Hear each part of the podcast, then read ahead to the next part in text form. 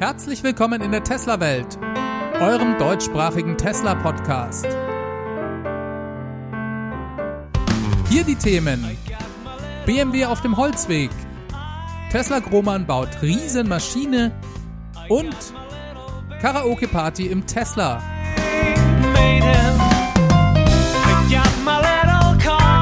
Mein Name ist David und dies ist die 71. Folge.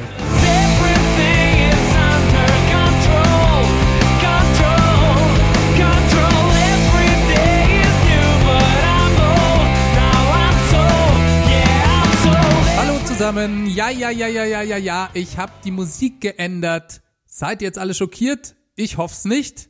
Das ist immer ein sehr heikles Thema, denn über Musikgeschmack lässt sich bekanntlich trefflich streiten.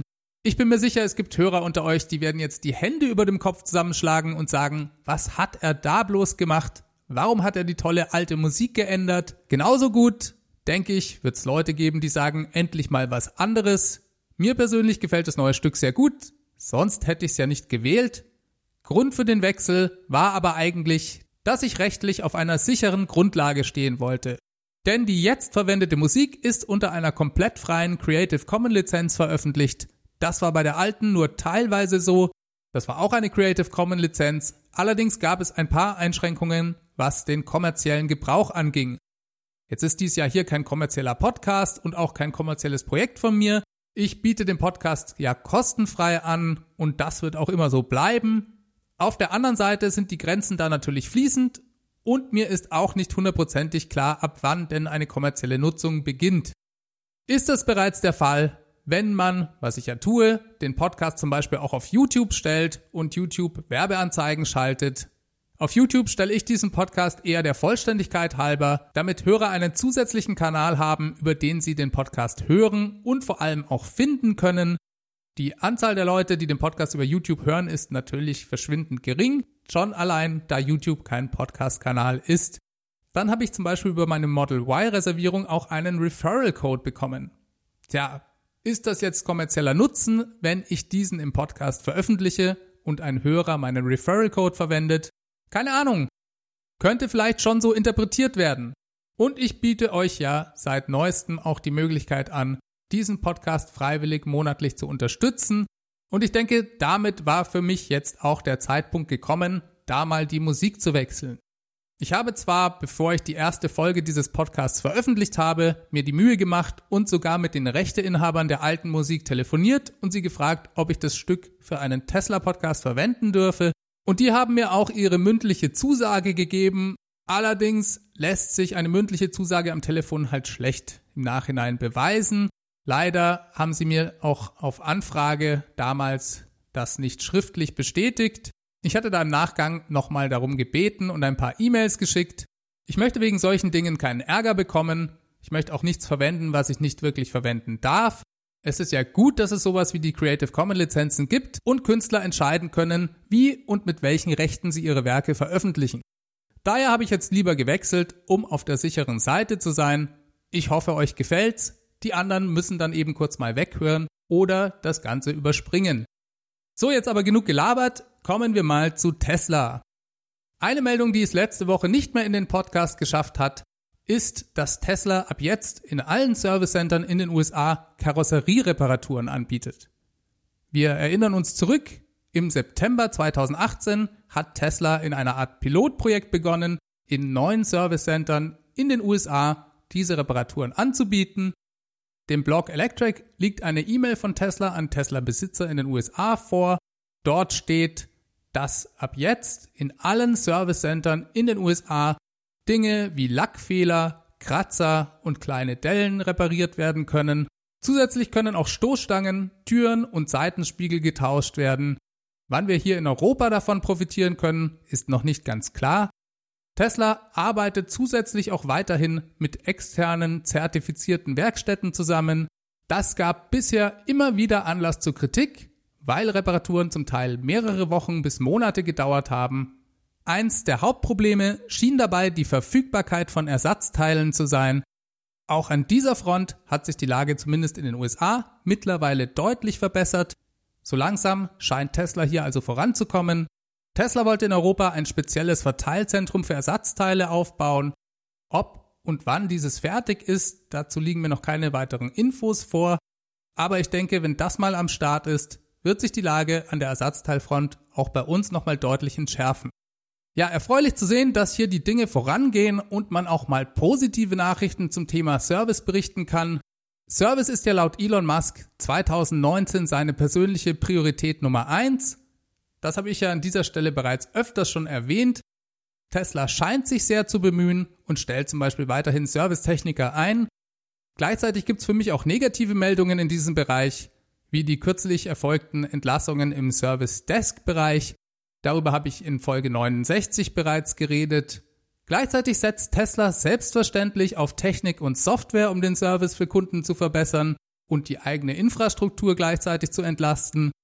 Sehr coole Neuerungen sind unter anderem die Möglichkeit, direkt in der Tesla-App Servicetermine buchen zu können. Dann gibt's Dinge wie das automatische Melden von geplatzten Reifen an Tesla, wodurch dann in der Theorie noch bevor das Fahrzeug zum Stillstand kommt, bereits ein Servicetechniker mit dem Ersatzreifen losgeschickt werden kann, beziehungsweise das entsprechende Ersatzteil automatisch ans nächstgelegene Servicecenter verschickt wird. Das sind alles innovative Ansätze, die die Konkurrenz nicht hat, aber man kann eben mit Digitalisierung auch nicht alles lösen. Es gibt an der Servicebaustelle weiterhin sehr viel zu tun. Das ist ja auch normal, wenn man sich dieses extreme Wachstum ansieht, das Tesla gerade durchläuft. Aber Tesla muss eben auch höllisch aufpassen, da nicht zu viel automatisieren oder digitalisieren zu wollen. Kommen wir mal zu etwas anderem. Diese Woche gab es mehrere Berichte zum Thema mögliche eigene Batteriezellproduktion bei Tesla. Wer beim Anlegertreffen von Tesla vor ein paar Wochen genau aufgepasst hat, konnte durchaus den Eindruck gewinnen, dass das mehr oder weniger der offensichtliche Plan von Tesla ist, zukünftig auf eine eigene Batteriezellproduktion zu setzen Tesla hat kürzlich die Firma Maxwell und sich damit eigenes Batteriezell-Know-how eingekauft. Sie stehen vor dem Problem, eine unglaubliche Skalierung der Zellproduktion erreichen zu müssen, um die zukünftig geplanten Automobilprogramme umsetzen zu können. Letztes Jahr hat Tesla laut eigenen Aussagen bereits mehr Batterien hergestellt, als für die gesamte weltweite Elektroautomobilindustrie zusammen benötigt wurde. Das klingt enorm viel und das ist es auch, aber es ist noch gar nichts, wenn wir uns Teslas Pläne für die Zukunft anschauen. Diese Woche hat CNBC einen Bericht gebracht und sich auf fünf verschiedene Tesla-interne Quellen berufen, die eigentlich das Offensichtliche nur nochmal bestätigt haben, nämlich dass Tesla tatsächlich an einer eigenen Batteriezellproduktion arbeite. Es gebe ein Geheimlabor, das nur unweit von der Fremont Factory entfernt sei. Dort würde ein Team an eigenen Zellen entwickeln das ist eigentlich keine allzu große Überraschung, denn selbstverständlich wird Tesla da bereits seit geraumer Zeit dran arbeiten. Ich denke, wir müssen uns vermutlich noch bis zu dem angekündigten Investorentag für Batterie und Powertrain gedulden, wobei ein Termin dafür ja auch noch nicht feststeht. Noch diesen Sommer bis spätestens Ende des Jahres hatte Elon als Zeitfenster da angesetzt. Spannender als die Existenz eines Geheimlabors fand ich eigentlich ein Interview mit Jerome Guillen, das ist der President Automotive bei Tesla. Er hatte bereits im März ein Interview für den Blog Clean Technica gegeben. Dieses hat Clean Technica in zwei Teilen veröffentlicht und im diese Woche erscheinenden zweiten Teil redet Jerome über eine riesige, riesige, riesige Maschine, die Tesla derzeit in Deutschland durch das von Tesla übernommene Maschinenbauunternehmen Tesla Grohmann bauen lässt. Jerome konnte nicht wirklich viel verraten, aber die Maschine werde alles verdoppeln, modular aufgebaut sein und auf modularer Ebene sehr einfach gebaut sein und sie sei einfach riesig, wiederholte er nochmal. Und für mich und auch viele andere liegt auf der Hand, dass diese Maschine etwas mit der Batteriezellproduktion zu tun haben könnte, denn auch diese muss ja wie gesagt riesig werden und auch Modularität, die ja weitere Skalierbarkeit impliziert, passt da sehr gut ins Bild. So Leute, was sagt ihr? Ich finde, das geht schon fast als eigene deutsche Batteriezellproduktion durch. Der Herr Altmaier wird begeistert sein. Jerome sagte übrigens auch, dass Tesla durch die Übernahme von Grohmann Anfang 2017 sehr viel mehr Effizienz beim Bau des Model 3 erreicht habe. Dieser Kauf scheint sich also für Tesla bereits voll gelohnt zu haben. So, dann hat Tesla angefangen, über ein neues Software-Update zu reden, in der eine neue Version des sogenannten Sketchpads enthalten sein wird. Das ist eine kleine App, die den Bildschirm im Tesla in eine Art virtuellen Zeichenblock verwandelt und die es bisher als Easter Egg im Fahrzeug zu finden gab. Im Mai hatte da ein User auf Twitter darum gebeten, diesen virtuellen Zeichenblock mit ein paar mehr Funktionen auszustatten. Er hatte darum gebeten, mehrere Schritte rückgängig machen zu können und auch Dinge wie Farben oder Sättigungsgrad einstellen zu können. So, und Tesla twitterte diese Woche, Wunsch erfüllt, mit dem nächsten Software-Update kommt das neue Sketchpad. Elon ergänzte dann noch, dass die neue App es ermöglichen wird, die Kunstwerke vom Tesla-Bildschirm auf Smartphone zu übertragen und umgekehrt. Ebenfalls teaserte er dann noch eine weitere App an, mit der man vermutlich Musik in irgendeiner Form bearbeiten kann und die von ihm in der Vergangenheit bereits erwähnte Karaoke-Version für die Fahrzeuge wird auch bald kommen. Diese war eigentlich von ihm letztes Jahr mal für die Version 10 der Tesla Software versprochen worden. Nicht ganz sicher, ob das Tesla Karaoke damit vorgezogen werden soll, aber eins ist klar, der Spaßfaktor in Tesla-Fahrzeugen dürfte dadurch nochmal deutlich steigen. Und wir freuen uns schon auf viele Karaoke-Partys im Tesla. So, dann habe ich diese Woche einen Freund getroffen, der sich jetzt nicht großartig, aber zumindest doch ein bisschen für Tesla interessiert. Und er meinte gleich, na, hast du's schon gehört? Und wenn eine Unterhaltung so anfängt, weiß ich in der Regel, dass dann irgendeine Hiobs-Botschaft Tesla betreffend kommt, die in den Medien verbreitet wurde und ja, Tesla hat diese Woche den Head of Production an die Konkurrenz verloren. Das ist ein Deutscher namens Peter Hochholdinger, der lange Zeit bei Audi gearbeitet hat und die letzten drei Jahre die Produktion bei Tesla geleitet hat. Dieser ist jetzt zu Lucid Motors gegangen. Das ist ein Startup, das ebenfalls an vollelektrischen Fahrzeugen arbeitet. Lucid Motors ist fast schon eine Art Tesla Spin-off, denn das Unternehmen wurde von einem Ex-Mitglied des Tesla Verwaltungsrats gegründet, also von einem Board-Member. Und eine ganze Reihe von Ex-Tesla-Mitarbeitern sind inzwischen bei Lucid beschäftigt. Der Geschäftsführer ist der alte Chefingenieur des Tesla Model S. Die Firma hatte 2017 den Lucid Air angekündigt, der 2018 dann erscheinen sollte. Das ist eine vollelektrische Limousine, die damals ganz beeindruckende Spezifikationen hatte. Diese wurde aber bisher noch nicht gebaut, Lucid hatte dann einige finanzielle Probleme, bis vor ein paar Monaten ein saudi-arabischer Fonds eine Milliarde Dollar in das Unternehmen investiert hat. So, Peter Hochholdinger ist jetzt dort an Bord und soll für Lucid die Produktion aufbauen. Sein neuer Titel ist offiziell, meine ich, Vice President of Production. Er bleibt also in einer ähnlichen Rolle wie bei Tesla. Für Tesla ist das sicherlich keine gute Nachricht. Auf der anderen Seite, that's life. Wenn jemand irgendwo nicht mehr arbeiten möchte, dann ist es in der Regel immer besser für alle Beteiligten, wenn der dann auch wechselt. Auch wenn man verstehen kann, dass weil Peter Hocholdinger eben so eine renommierte Figur in der Automobilwelt ist, dann erstmal angenommen wird, dass das für Tesla eine negative Entwicklung darstellt. Mir ist gar nicht bekannt, wer den jetzt eigentlich bei Tesla ersetzt. Sollte ich da noch was hören, werde ich euch das selbstverständlich nachreichen. Dann wollte ich diese Woche noch ein bisschen über BMW reden. Das Tesla Model 3 zielt ja unter anderem genau auf das Segment, in dem auch der Dreier BMW unterwegs ist.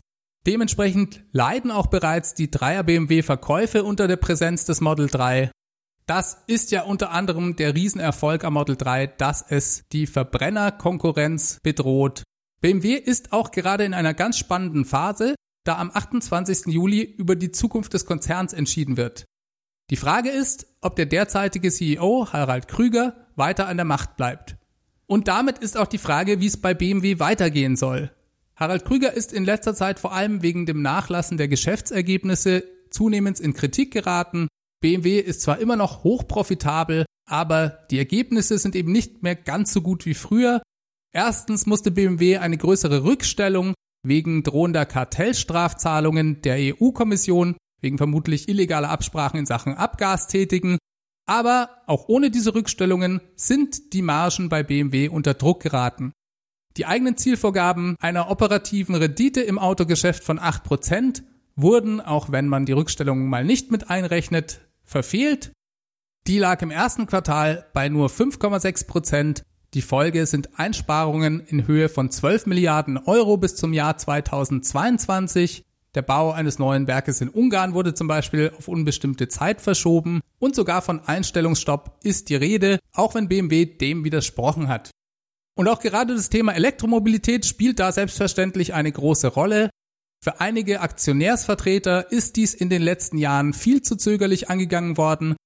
Nachdem der i3 noch von Krügers Vorgänger 2012 an den Markt ging und BMW damit eigentlich sehr früh und damals ein sehr innovatives vollelektrisches Fahrzeug am Markt hatte, hat dann Krüger eben lieber die Investitionen im Bereich E-Mobilität eingefroren, um mehr auf kurzfristige Gewinne mit Verbrennern zu setzen.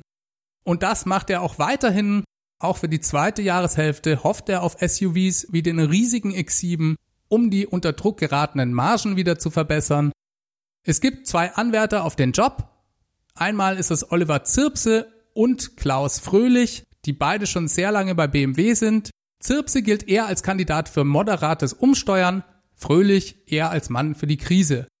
So, jetzt hat BMW letzte Woche eine eigene Hausmesse namens Next Gen in München organisiert.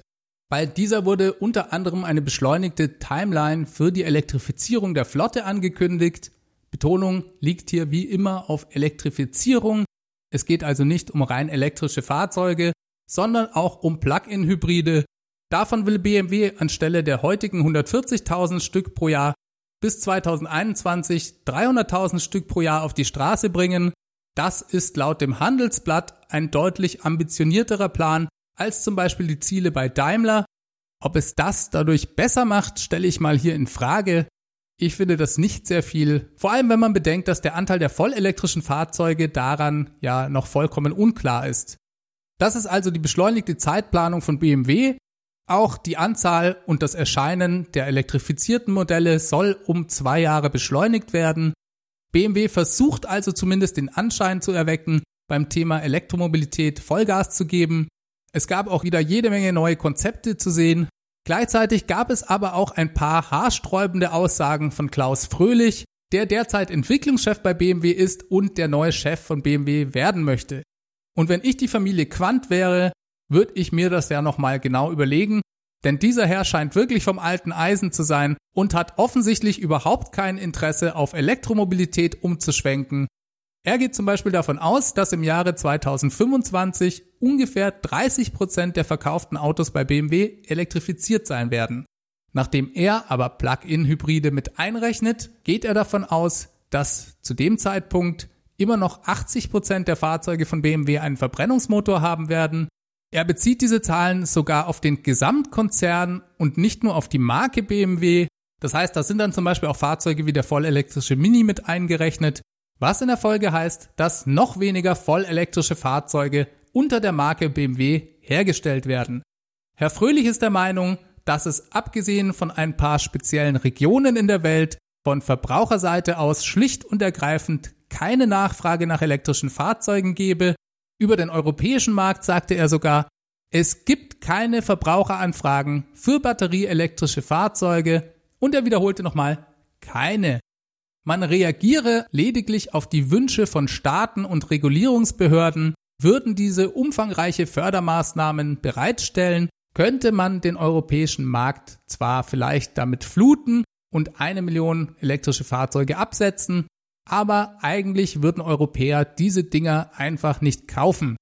Daher gehe man bei BMW davon aus, dass der Dieselmotor noch mindestens 20 Jahre der Benzinmotor sogar noch 30 weitere Jahre überleben werde.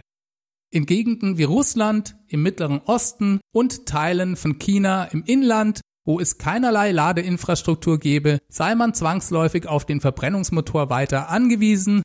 Da hat er wohl Elons Tweet verpasst, dass in Kasachstan bald die ersten Supercharger kommen. Sowieso sei die Elektrifizierung overhyped, da die Fahrzeuge aufgrund der hohen Nachfrage nach Akkus und entsprechend steigender Rohstoffpreise in Zukunft immer teurer werden würden. Letzten Oktober hat er sich dazu schon mal geäußert und damals gemeint, wenn jeder Kobalt haben will, dann wird der Preis von Kobalt eben nicht runtergehen, sondern steigen. Dass Kobalt bei Tesla-Batterien heute schon eher eine untergeordnete Rolle spielt und in Zukunft vollkommen verschwinden wird, hat ihm entweder niemand erklärt oder er ignoriert es einfach. Dann sagte er interessanterweise noch, dass BMW daran arbeite, unter anderem seinen V8 Dieselmotor weiter am Leben zu halten. selbstverständlich in einer elektrifizierten Version als Plug-in-Hybrid. Elektrifizierte V8-Motoren seien daher notwendig, so erklärte er weiter, da man wegen der extrem hohen CO2-Emissionen sonst in Staaten wie Frankreich oder auch Großbritannien mit extrem hohen Strafsteuern belegt werde. Ja, und das finde ich doch einen bezeichnenden Satz, der genau zeigt, was der eigentliche Grund von BMWs Elektromobilitätsbemühungen ist, nämlich nur ein Mittel zum Zweck, um weiter große Motoren bauen zu können.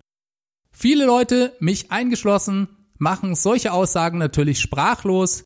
Man fragt sich, was Herrn Fröhlich dazu veranlasst, sowas zu sagen. Ist es einfach unglaubliche Ignoranz oder lügt er aus politischen Gründen? Nachvollziehbar ist das für einen Topmann der deutschen Automobilindustrie nicht und BMWs Schicksal scheint besiegelt, sollte dieser Herr CEO werden. BMW hat ja bereits Verkaufseinbrüche durch das Model 3, vor allem beim 3er BMW, und Herr Fröhlich sieht keinerlei Nachfrage nach batterieelektrischen Fahrzeugen. Gut, das ist vielleicht das Feedback, das er von seinen Händlern bekommt. Das kann natürlich sein, dass beim BMW-Händler niemand nach Elektrofahrzeugen fragt, denn die haben ja nur den i3, der sicherlich kein schlechtes Fahrzeug ist und für manche Anwender auch super passt. Aber BMW ruht sich eben auf diesem Modell seit zig Jahren aus und das Fahrzeug ist dementsprechend nicht mehr ganz zeitgemäß und auch zu teuer. Das sieht man ganz gut am Vorzeigemarkt Norwegen, wo immer noch viele BMW i3s verkauft werden. BMW konnte rund 4000 Stück in den ersten sechs Monaten dieses Jahres dort absetzen, aber Tesla insgesamt über 12.600 Fahrzeuge. Also über dreimal so viel. Und das Model 3 kam ja auch erst Mitte Februar nach Norwegen. Das heißt, im Laufe des Jahres wird sich das Verhältnis vermutlich eher in Faktor 4 umwandeln. Und das bei einem höheren Preis, auf jeden Fall, wenn man Model S und X betrachtet. Und man muss ja auch bedenken, dass Tesla hier noch einen Nachteil durch das Importieren der Fahrzeuge hat. Dadurch kommen nochmal ungefähr 15 Prozent auf den Preis drauf, die für Transport und Importzölle draufgehen. Laut einem Artikel auf Clean Technica verkauft BMW vom Dreier pro Jahr in Europa ungefähr 127.000 Stück. Und die Verkaufszahlen für das Model 3 werden in diesem Artikel für 2019 auf ca. 70 bis 80.000 Einheiten für ganz Europa geschätzt. So viel zum Thema keine Nachfrage. Dann gab es in diesem Artikel noch einen ganz guten Vergleich, der den Vorteil von batterieelektrischen Fahrzeugen gegenüber Verbrennern beschreibt. Und zwar muss man sich mal klar machen, dass bei einem Verbrenner über die Lebenszeit gerechnet viel mehr Rohstoffe gefördert werden müssen als bei einem elektrischen Fahrzeug. Denn man verbrennt ja die Rohstoffe. Das heißt, gehen wir mal von 15.000 Kilometern im Jahr aus, die gefahren werden, dann entspricht das bei einem Verbrenner irgendwas zwischen 800 und 1100 Litern Treibstoff, die gefördert werden müssen. Die müssen dann transportiert werden, zum Kunden gebracht werden, dort von den Autos rumgefahren werden um letzten Endes als Emissionen in der Atmosphäre zu landen. Das mal auf eine 15-jährige Betriebsdauer eines Fahrzeugs gerechnet, entspricht gewichtstechnisch ungefähr 45 mal so viel an Rohstoffen wie bei einem elektrischen Fahrzeug und selbst dann kann ja da die Batterie recycelt werden oder noch weiter als Heimspeicher verwendet werden und die geförderten Rohstoffe gehen dementsprechend also nicht verloren. Ja, ihr seht also, es schaut nicht so gut aus bei BMW. Man darf gespannt sein, was der 28. Juli ergibt und ich halte euch selbstverständlich auch darüber auf dem Laufenden.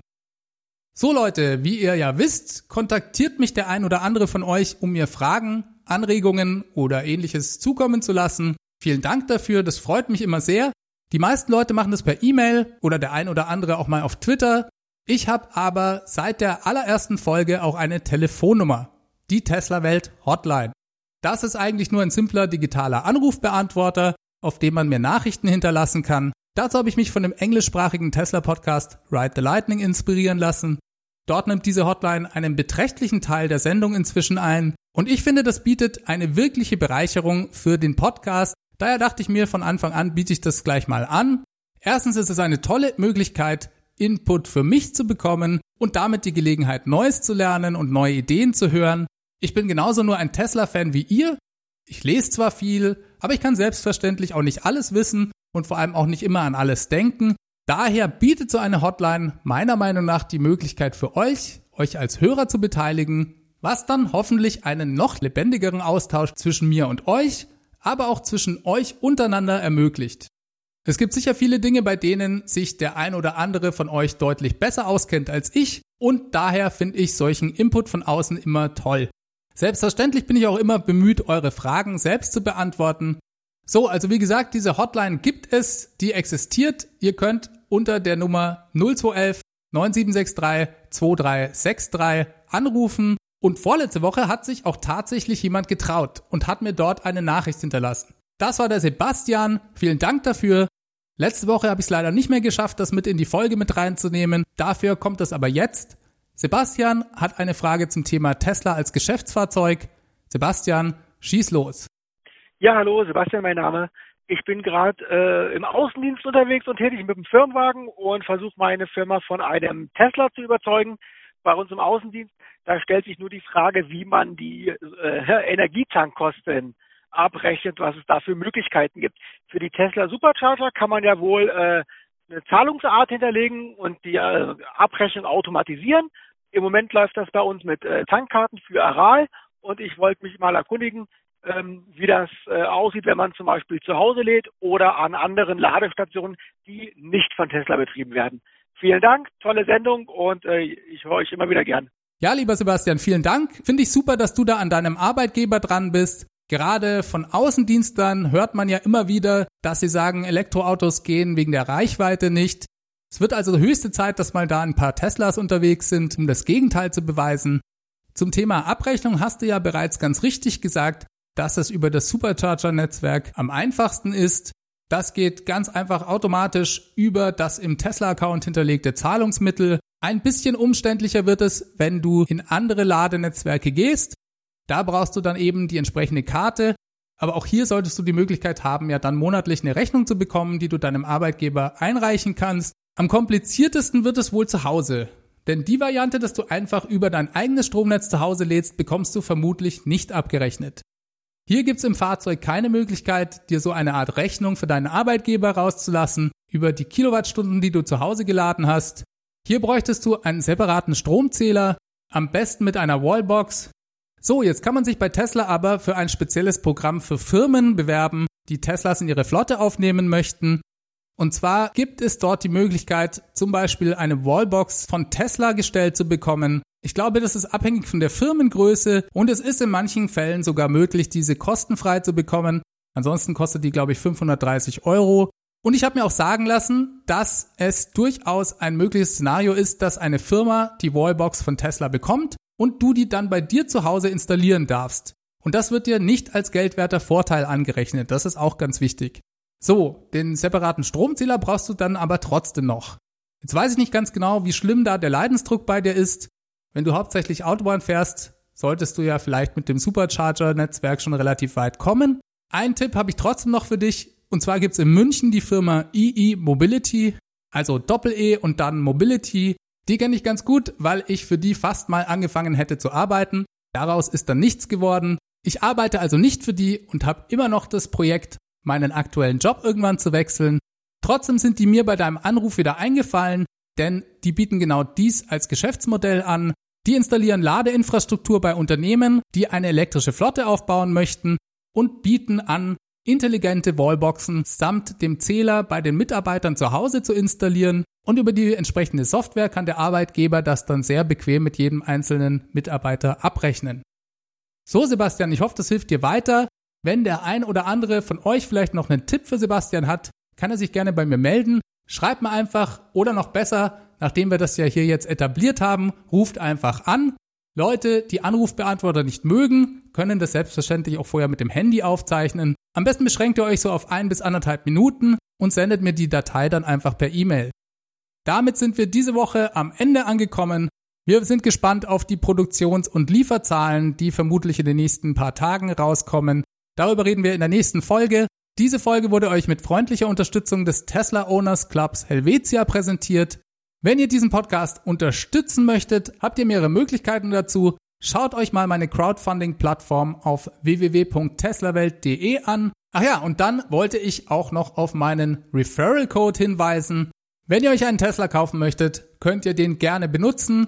Der Link dazu ist https ts.la david 63 63148. Also ts.la slash david 63148. Ansonsten freue ich mich auch immer über Bewertungen auf iTunes oder in eurer Podcast-App. Meine E-Mail-Adresse ist feedback at teslawelt.de. Ihr findet mich auf Twitter at teslawelt. Ich wünsche euch eine ganz gute Woche. Macht es ganz gut. Bis zum nächsten Mal. Ciao, ciao.